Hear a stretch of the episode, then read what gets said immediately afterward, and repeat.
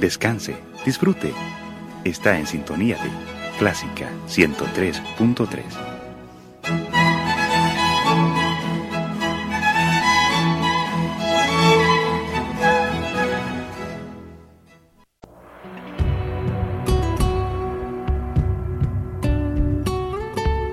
Siempre con usted, Radio Clásica 103.3.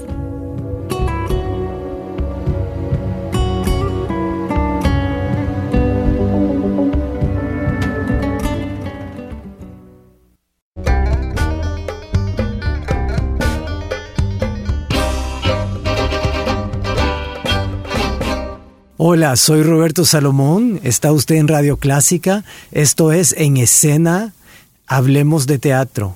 Hoy en cabina conmigo está Roberto Baiza.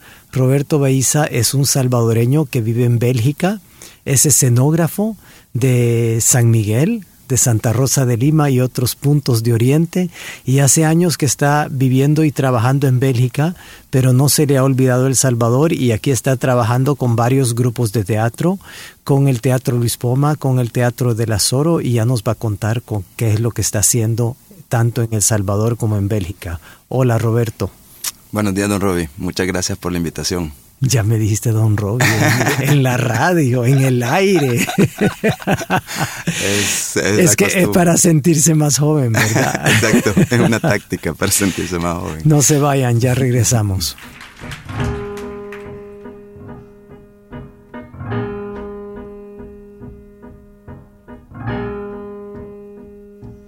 Oh, the poor shark, yes, the sweet shark. It has big teeth buried deep. Then there's Macheath with his big knife, but it's hidden in his sleep. And this same shark, this poor sweet shark, it sheds red blood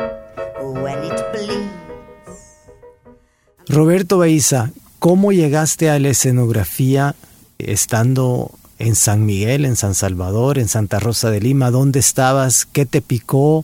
¿Cómo te acercaste a esto?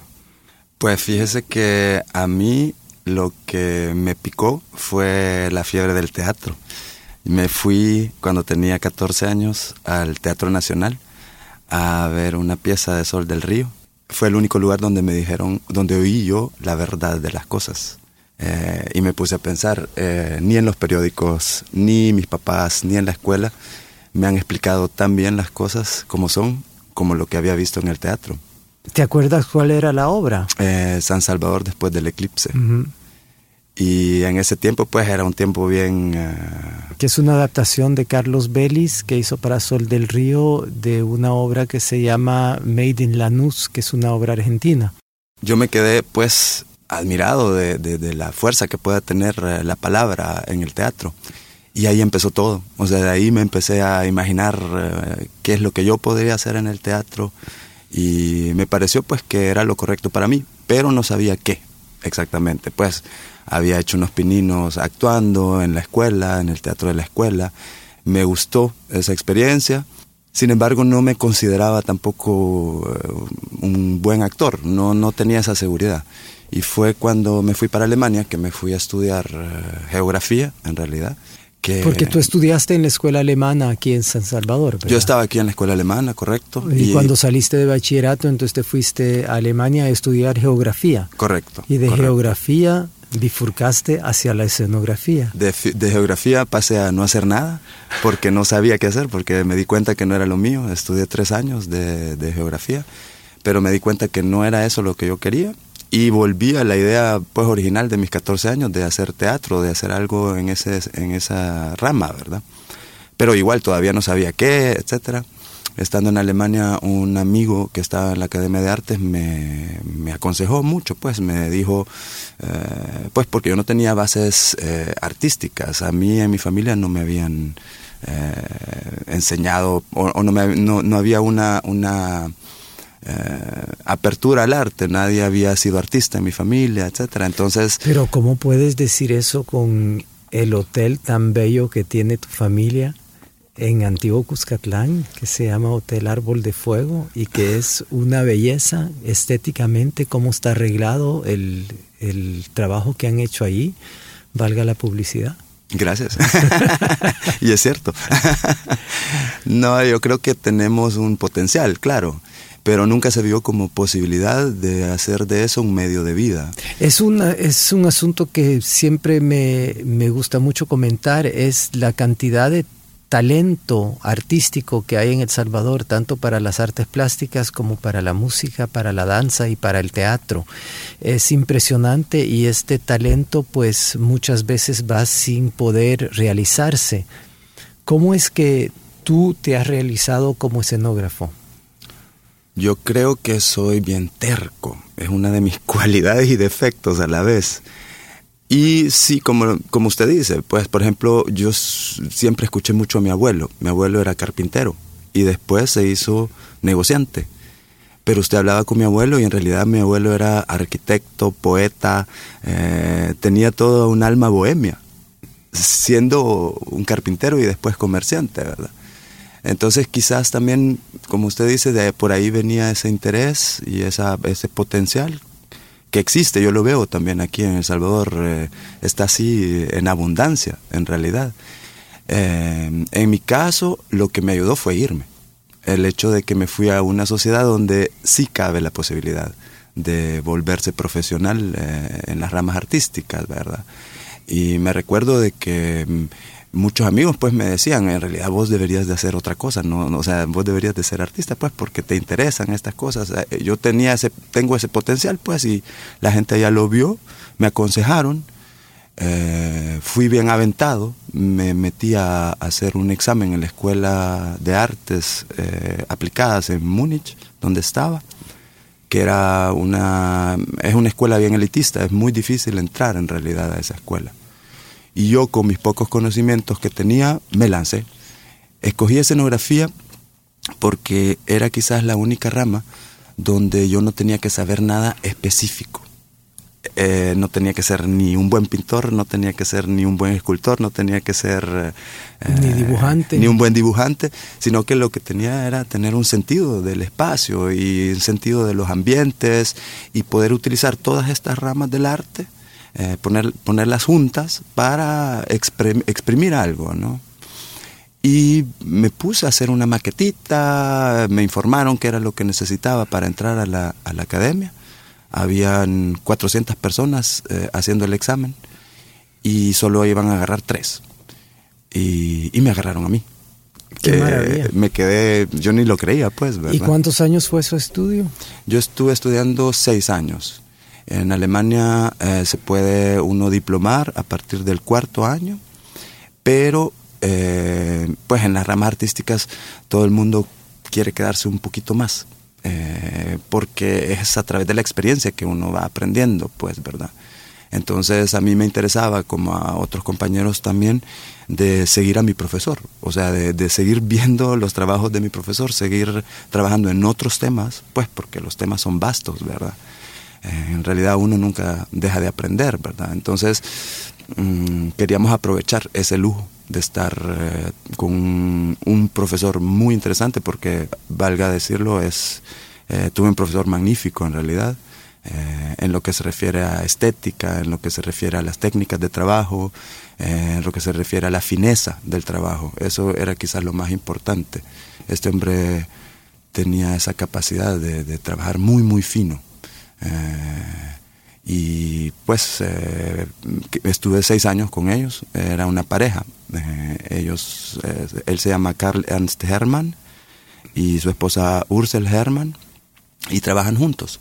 Él es escenógrafo y ella es directora. O sea que es el sistema un poco de aprendizaje del renacimiento, entonces juntarse con alguien que sabe estar como dicen, estar bajo la sombra de un buen árbol. Exacto, totalmente. O sea, eh, en Alemania el sistema de las academias de artes es así.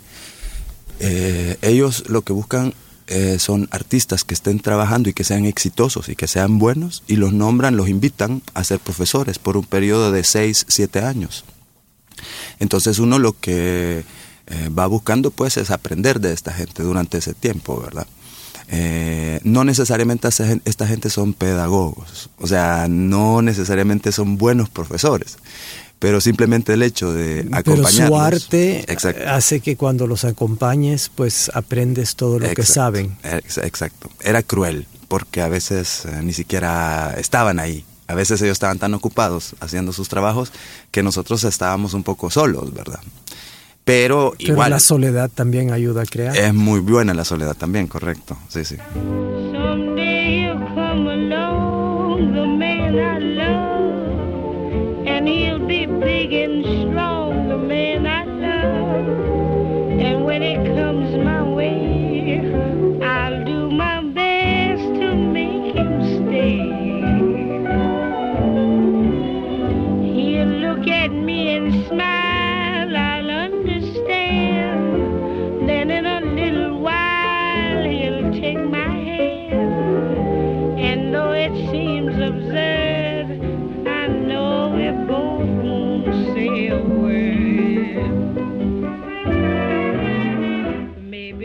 Estamos en escena conversando con Roberto Baiza, escenógrafo. Estabas hablando antes en el último segmento de la concepción del espacio.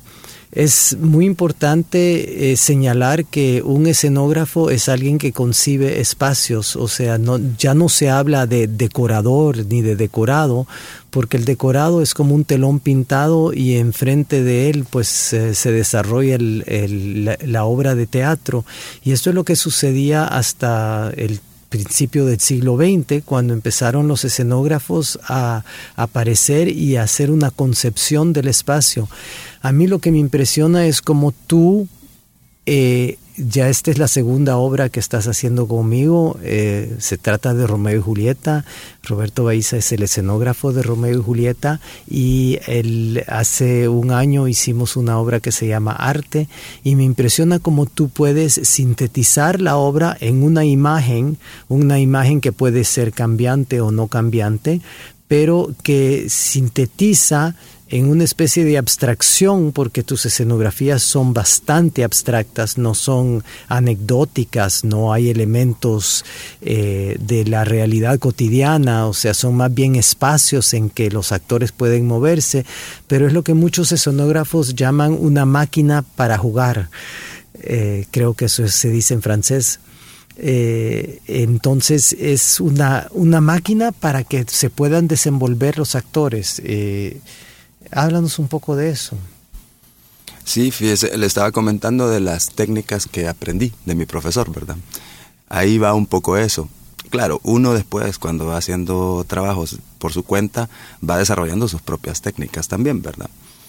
Entonces, hay principios bien básicos eh, que los aprendí y que los fui comprobando más tarde y que los he ido un poco desarrollando a mi manera, ¿verdad?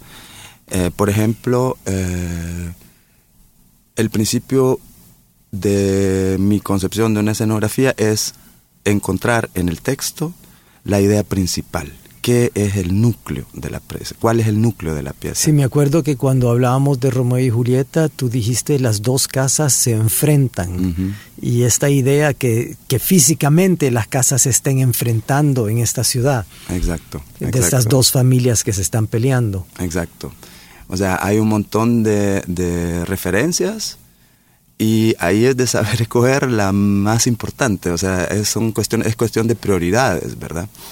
Eh, yo también me baso... Claro, hay que decir que las dos casas terminaron siendo tres ventanas de cada lado, ¿verdad? Y entonces ya tú reduces la, la, idea inicial a un elemento del cual se pueda ver, el público pueda ver hacia adentro y los actores puedan ver hacia adentro y hacia afuera. Exacto, o sea, ese es el ejemplo. Eh, y en una obra como Romeo y Julieta está también el problema famoso del balcón de Julieta, que dicho sea de paso, Shakespeare jamás mencionó un balcón y todo el mundo piensa que hay un balcón para Julieta y tú has resuelto eso haciéndolo una ventana más, o sea, son todas ventanas que nos permiten ver adentro del mundo, de este mundo de podredumbre que está gobernado por el odio, que es la base de Romeo y Julieta y es por eso que el amor no puede existir. Correcto, correcto. Es eh, divertido porque otra de las técnicas es eh, la investigación, ¿verdad? O sea, investigar eh, la, época, por ejemplo, cuando se escribe una pieza, si es posible, a mí me gusta mucho eso, pero bueno, no siempre se puede hacer, es ir a los lugares donde, donde pasaron los hechos, ¿no? Eh, hacer un viaje. Casi una investigación criminal. Exacto, es un viaje en el tiempo. Yo le llamo más que todo un viaje en el tiempo y esa, eso, eso me encanta, pues me da una gran motivación, etcétera, etcétera. Eh, en ese caso estuve pensando, ¿verdad? Ir a Verona. Eh, estuve ahí muy cerca, pero no pude ir lastimosamente. La cuestión es que en Verona hay un balcón el balcón, el de, balcón Julieta. de Romeo. el balcón de Julieta. Que pues es, es, es falso. Es totalmente ficticio, puesto es totalmente que Julieta no existió. Exacto, exacto. Pero imagínense hasta qué punto llega esta historia del balcón. El turismo. El turismo, claro. Eh, pero sí, o sea. Eh, uno también tiene que analizar esas cosas, o sea, son, son mitos, ¿no? Y, se pueden utilizar, o sea, se pueden alimentar hasta cierto punto, ¿verdad? En el caso de Romeo y Julieta es muy justo porque es muy lindo, ¿no? Esta, esta posición en el espacio de una mujer eh, bella eh, en un balcón arriba y, y Romeo abajo eh, tratando de conquistarla, ¿verdad? Es muy bonito. Hay unos movimientos hoy que te dirían que eso muestra el encierro de la mujer y la libertad del hombre. Por supuesto, pero... eso sigue siendo bonito a pesar de eso. O sea, eh, creo que siempre va a serlo, ¿no?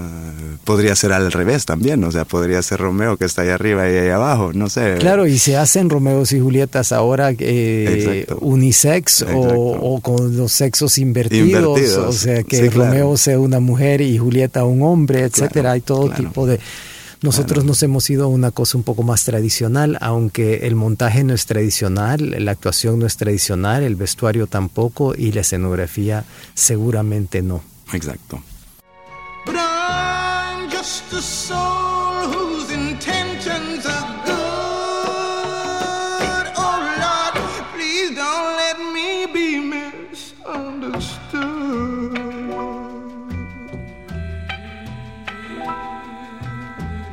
Know, sometimes, baby, I'm so carefree with a joy that's hard to hide.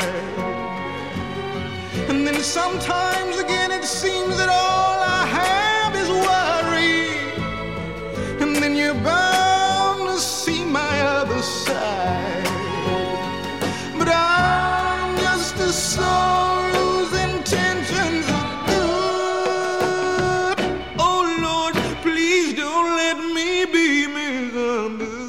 Yo quiero contarle a los radioescuchas cómo nos conocimos, porque yo creo que todos los caminos de los salvadoreños en el exterior siempre tienen un componente que es el del regreso a casa, así como Ulises en la Odisea.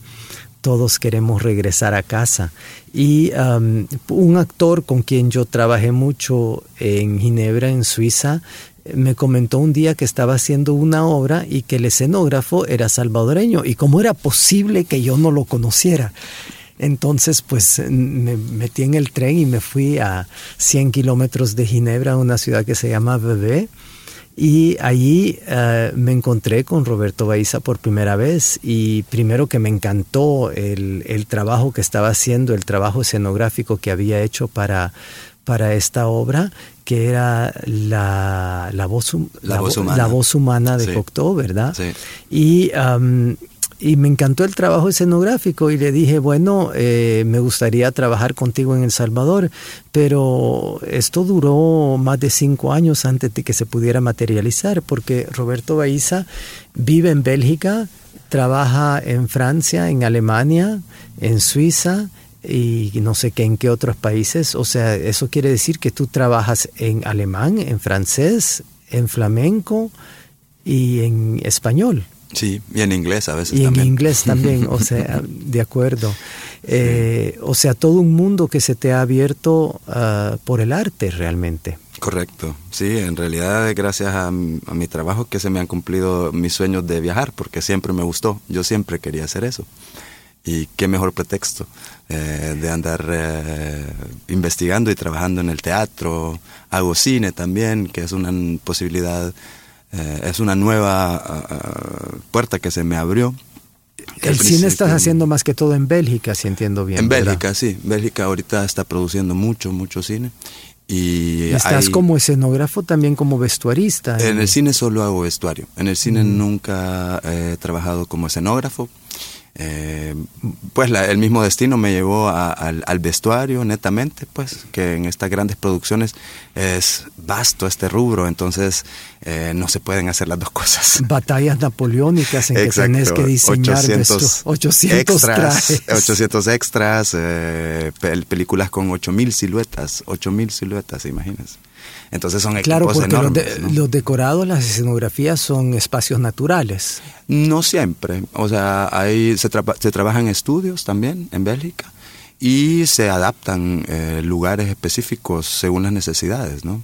En Bélgica se filma mucho porque Bélgica puede ser Alemania, Holanda, Escandinavia, cualquier eh, país europeo se puede eh, eh, filmar ahí en Bélgica, ¿no?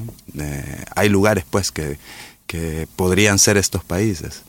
Pero también se, se, se trabaja afuera, o sea, en, en, eh, en- en Alemania se está produciendo también cine, en Francia mucho, pues tienen una tradición larga de esto. Y en El Salvador también. Y ahora en El Salvador, que me gustaría incursionar en esto, nunca he tenido la oportunidad todavía. Estoy bien contento con los proyectos de teatro que tengo porque sinceramente a mí el teatro es lo que más me gusta. Sí, Eh, y eh, has hecho eh, en el último año, pues has hecho arte en el Teatro Luis Poma, que por cierto una escenografía maravillosa, porque arte trata precisamente del arte contemporáneo y lo que hiciste es un gran marco vacío que los actores pueden atravesar y es una obra que, que en parte gracias a tu escenografía y a los tres actores que que la conforman, pues ha sido un espectáculo que ha tenido mucho éxito y lo vamos a volver a hacer eh, próximamente también en el Teatro Luis Poma. Y Romeo y Julieta ahora con nosotros, que es un trabajo enorme que bueno, todos estamos en ascuas porque no hemos estrenado aún, pero creo que ya vamos en buen camino y estás trabajando también con La Cachada y con El Azoro, ¿verdad? Dos, Sí. dos compañías de teatro que hacen teatro muy de basado en la realidad cotidiana. La Cachada, como creo que todos saben, es un grupo de mujeres vendedoras de la calle que decidieron un día hacer teatro, o mejor dicho, una directora decidió que ellas hicieran teatro y juntas han hecho unas varias obras eh, que se han presentado mucho y ahora acabas de hacer una escenografía también para una obra que está dando mucho que hablar que se llama El Fenómeno. Correcto. Sí, tal vez eh, contar también un poquito esa historia, ¿no? Porque nos conocimos, así como usted explicó, eh, a través de Jacques Román, allá en Suiza, y yo a través de usted conocí a esta gente de teatro aquí en El Salvador, pues a Egli La Reinaga, a las a la Zoro, a la Cachada, y es tal vez esa misma magia de la cual usted estaba hablando, ¿no? De los salvadoreños, de cómo se vuelven, eh, vuelven a su país y logran trabajar aquí y que todos queremos regresar. Eh, pues eso me abrió a mí un montón de posibilidades que yo no, no sabía, pues, que habían esas oportunidades de trabajo aquí en El Salvador y que era tan interesante trabajar aquí, pues.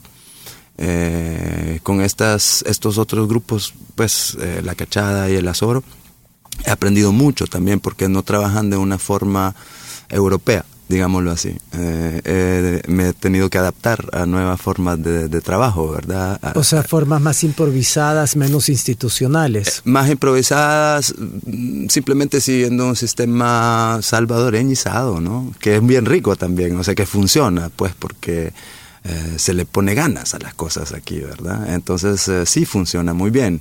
Cuando Me- dices se le pone ganas, ¿te refieres a, a que hay una mística del trabajo que no necesariamente existe en Europa todo el tiempo? Yo creo que hay algo de eso, pero también eh, aquí en El Salvador hay tantas cosas que se tienen que decir, entonces hay como una urgencia, me parece, de decir las cosas. Y además Eh, estamos todavía en la etapa del milagro, ¿verdad? Exacto. Que cada obra que, que nace es un milagro porque trabajamos tanto en contra de las de, de, de todo, de toda la sociedad. Exacto, sí, es es súper emocionante en realidad hacer teatro aquí. Es como llegar a la selva con un machete y ver cómo diablos se, se, se abre un camino, ¿verdad? Eh, en cambio, eh, pues en Bélgica hay una actriz que una vez me dijo, de tanto abrir camino, siento que a veces soy tractor en vez de actriz. Se vuelve uno una especie de tractor, es cierto. Sí, pero es emocionante, ¿no? O sea, eh, yo creo que tengo la suerte de ver los dos lados, ¿verdad? Porque también uh, me fijo las diferencias de la forma en que se trabaja allá. Eh, las necesidades son otras. Eh, allá se trabaja con una cierta calma eh, que me gusta mucho. Y un cierto profesionalismo y también. Un profesionalismo. Porque, porque, se tiene, hay que decir las cosas como son, se tiene mucho más tiempo en el trabajo, exacto, ¿verdad? Nosotros exacto. estamos trabajando con las energías del final del día, con exacto, los actores, con los decoradores, etcétera. Sí, todas las circunstancias pues son eh, tranquilas, eh, trabaja en calma. Allá. allá. no por... estabas hablando de aquí. No, no, no. De por sí. Aquí la, es siempre la, urgencia. Exacto, la urgencia y, y las circunstancias de este país, ¿no? Que vaya, lo que le puede pasar a uno de su casa al teatro, póngale, ¿verdad? El fíjese. Uf, aquí hay mil cosas que le puedan pasar, ¿verdad? Allá eh, no. Entonces, no hay tantas no hay el tanta elemento emoción. el elemento sorpresa el elemento peligro el Exacto. elemento el elemento desconocido hace que todo esto crea una emoción de urgencia que, mm. que alimenta la creatividad mm. pero al mismo tiempo también eh, todos reivindicamos el, el las ganas, el derecho, el privilegio de poder trabajar más tiempo en nuestra profesión. Exacto. No es, es eh, eh, yo creo que no hay pretextos en el sentido de que eh, en un momento dado las cosas aquí tendrían también que calmarse y tendrían eh, que reivindicarse los derechos de los artistas como cualquier otra profesión. Eh, es un proceso que va a durar seguramente muchos años y yo me siento afortunado ahorita de estar en esta especie de transición que siento que pasa en este país en el momento. Eh, estaba comentando con unos amigos de que las circunstancias de trabajo aquí eh, y la, la fuerza que hay aquí en el teatro es a veces incluso mucho más interesante que cualquier otro proyecto que yo haya hecho en Europa yo, en este momento. Yo, yo, comparto esa idea contigo ¿verdad? y ese sentimiento totalmente. Uh -huh, uh -huh. Entonces me siento, pues, en realidad, qué suerte que tengo de estar viviendo este momento aquí. Y eh, mmm, siento también la necesidad de volver, porque sí, en, a niveles de profesionalismo, de la técnica, de lo que es eh, avant-garde, eh, aprendo mucho allá. Me lleno de, de información, me, me, lleno de también esa actitud eh, no tan dramática, sino que un poco más fría, eh, y me hace bien para volver aquí. Como dice Voltaire, entonces estás en el mejor de los mundos posibles. Exacto, estoy en los dos. en el mundo del amor, que es el sur, y en el mundo de la razón, que es el norte. Roberto Baiza, muchísimas gracias por estar con nosotros hoy. Esto fue en escena con Roberto Baiza, escenógrafo. Soy Roberto Salomón. Les digo hasta la semana entrante y no se olviden, vayan al teatro que es muy bueno para la salud y uh, no se pierdan nuestro próximo espectáculo de Romeo y Julieta en el Teatro Luis Poma del 8 al 25 de marzo. Sunday morning, lovely blue sky. There's a corpse stretched on the strand. Who's your man cruising the corner? Well, it's Mackie, Jenny Towler, poor wee Jenny. There they found her, knife in breast. Mac is wandering on the West Pier, hoping only for the best. Mind that fire burnt all through Soho. Seven kids dead, one old flower Hey there, Mackie. How's she cutting? Have another. Hold your hour.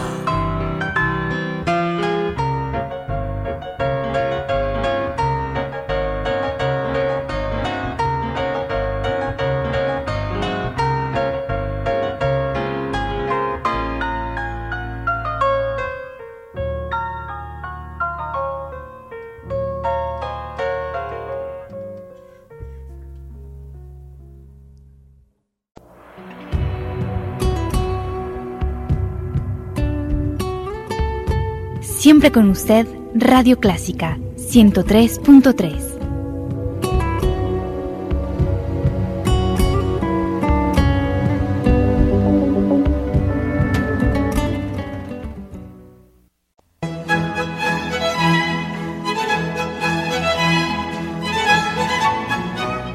Descanse, disfrute. Está en sintonía de Clásica 103.3.